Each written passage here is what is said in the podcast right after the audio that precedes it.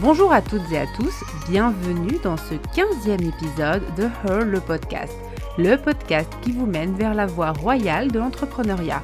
Aujourd'hui, nous allons parler de procrastination.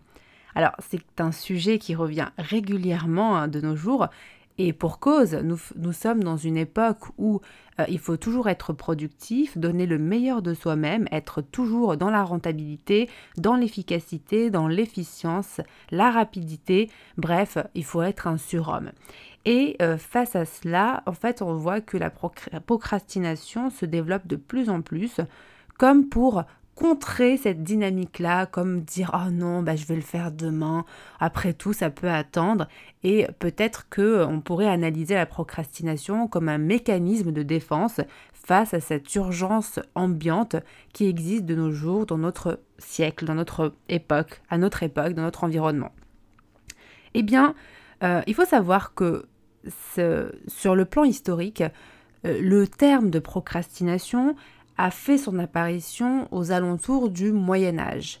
Et donc c'est un terme qui est quand même récent à l'ère, hein, à l'échelle de l'histoire. Hein. Bien sûr pour nous qui sommes à la veille de 2020, c'est pas si récent que ça, mais à l'échelle de l'histoire, ça reste récent.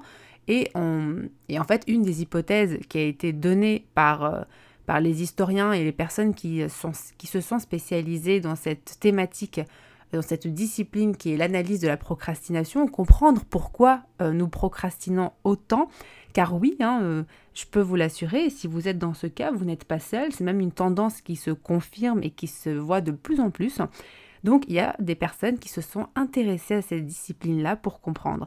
Et il se trouve que, selon leurs analyses, euh, la procrastination a été inventée, enfin du moins le terme, hein, ce terme-là précis, a été inventé pour euh, se distinguer euh, du fainéantisme. Hein. Donc, euh, en clair, il, fallait trouver une solution parce que dans, le corps élitiste de l'époque, hein, parce que vous savez qu'au Moyen Âge, il y avait trois classes, donc il y avait entre guillemets des classes qui étaient beaucoup plus intellectuelles et des classes qui étaient beaucoup plus paysannes.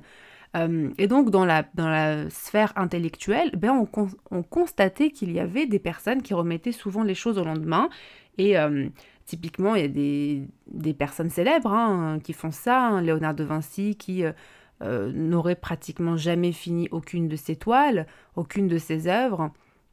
Et euh, qui, pour, pour finaliser la scène, il a fallu que la personne qui l'a mandaté pour le faire lui fasse des, menaces. Hein. donc c'est quelque chose qui revient de manière récurrente. Et il fallait trouver un terme pour le distinguer de, de la fainéantise. Et justement, pour bien comprendre vraiment ce qu'est la procrastination, euh, je vais vous inviter, si vous, si vous le souhaitez, à aller voir une mini-série hein, de 5 euh, vidéos. Enfin, je ne sais pas s'il y en a encore d'autres qui vont sortir, mais je crois que oui, je crois qu'il y en aura 6. Euh, de mini-vidéos sur la chaîne YouTube Arte qui traite justement ce, sur, la, sur la procrastination, qui traite de ce sujet-là. Et ça explique bien plus en détail tout cet aspect historique, euh, d'où ça vient et euh, pour comprendre un peu les mécanismes, même si dans les faits, nous ne comprenons toujours pas pourquoi nous procrastinons autant. Mais ce sont des pistes qui sont données, quelques pistes que je viens de partager ici euh, dans, dans, cet épisode-là, mais bien entendu, vaut mieux aller écouter ce reportage qui va être beaucoup plus instructif pour vous. Mais j'ai trouvé intéressant de vous relayer déjà ces informations qui, je trouve, enfin en tout cas pour ma part, je trouve qu'elles sont pertinentes pour analyser ce sujet-là.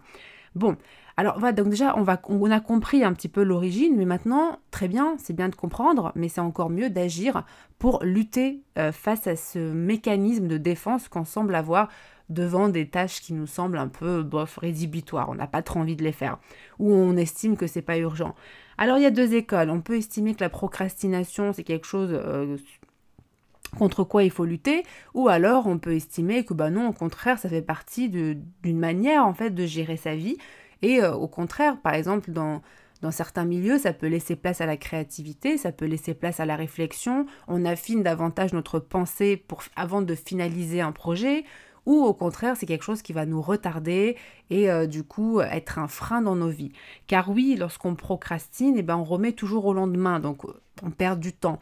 Mais est-ce un temps euh, qui est vraiment perdu ou est-ce un temps qui permet de traiter la donnée, la demande, le projet, euh, enfin peu importe ce que vous souhaitez faire, encore plus en profondeur et du coup aboutir à une solution qui est bien plus adaptée au contexte qu'autre chose?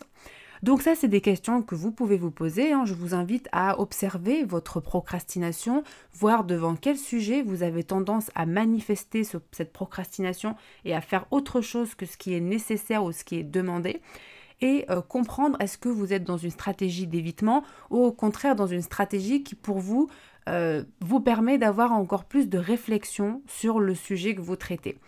Donc ça, c'est déjà une première piste. Ensuite, concrètement, quelle est, la solution que vous pourriez mettre en œuvre?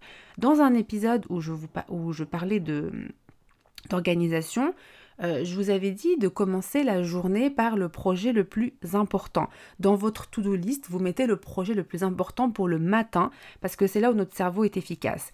Oui, mais pour éviter justement de procrastiner euh, face à cette première tâche qui peut sembler colossale, une des pistes est d'inscrire également dans votre to-do list des mini-tâches très simples à réaliser comme me lever, euh, euh, me, doucher, me brosser les dents, me coiffer, euh, prendre mon petit déjeuner, allumer mon ordinateur, consulter mes mails et voilà. Et en fait, en mettant à chaque fois fait, fait, fait, fait, vous activez un mécanisme de récompense qui va vous permettre de traiter finalement votre grosse tâche beaucoup plus facilement parce que vous serez dans un état d'esprit positif.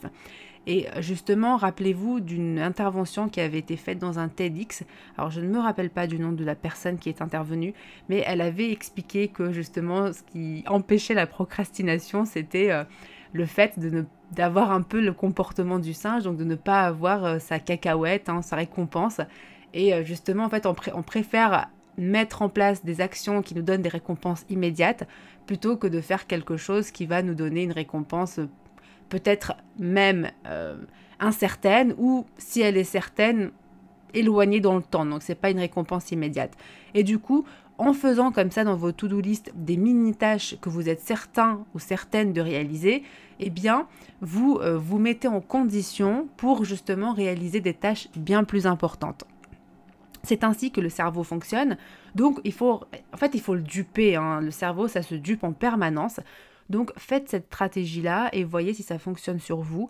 Euh, ça devrait quand même donner des effets, hein, des effets positifs. Maintenant, euh, l'ampleur de ces effets, euh, c'est propre à chacun, comme toujours. Hein. mais comme, comme souvent, il faut tester et voir ce qui fonctionne sur soi, de ce qui ne fonctionne pas sur soi, pour ajuster et avoir sa propre stratégie, sa propre manière de duper son cerveau, donc d'atteindre ses objectifs. Voilà donc pour cet épisode sur la procrastination. C'est un sujet qui est très vaste, bien entendu, mais euh, je tiens à respecter ce, temps imparti de moins de 10 minutes par épisode. Et donc voilà, donc je pense qu'avec cet épisode-là, vous avez déjà un panorama des origines de la procrastination, euh, des euh, premières pistes pour justement duper ce mécanisme d'évitement du cerveau. Et voilà, ça vous permet quand même de mettre en place des petites techniques. Aussi, euh, j'ai mis donc à disposition une série de vidéos, donc quatre vidéos, qui est dans une playlist, euh, qui vous explique tout d'un positionnement réussi dans le cadre euh, d'une entreprise pour justement avoir une entreprise solide et pérenne. Vous pouvez la récupérer en vous rendant sur le site bizbooster.com. Il suffira de renseigner votre prénom, adresse mail et elle vous sera envoyée quelques secondes plus tard. Voilà, c'est super rapide et c'est magique. Je vous dis donc à très vite pour le prochain épisode qui sera programmé pour demain. C'était Nesrine au service de votre réussite. Bye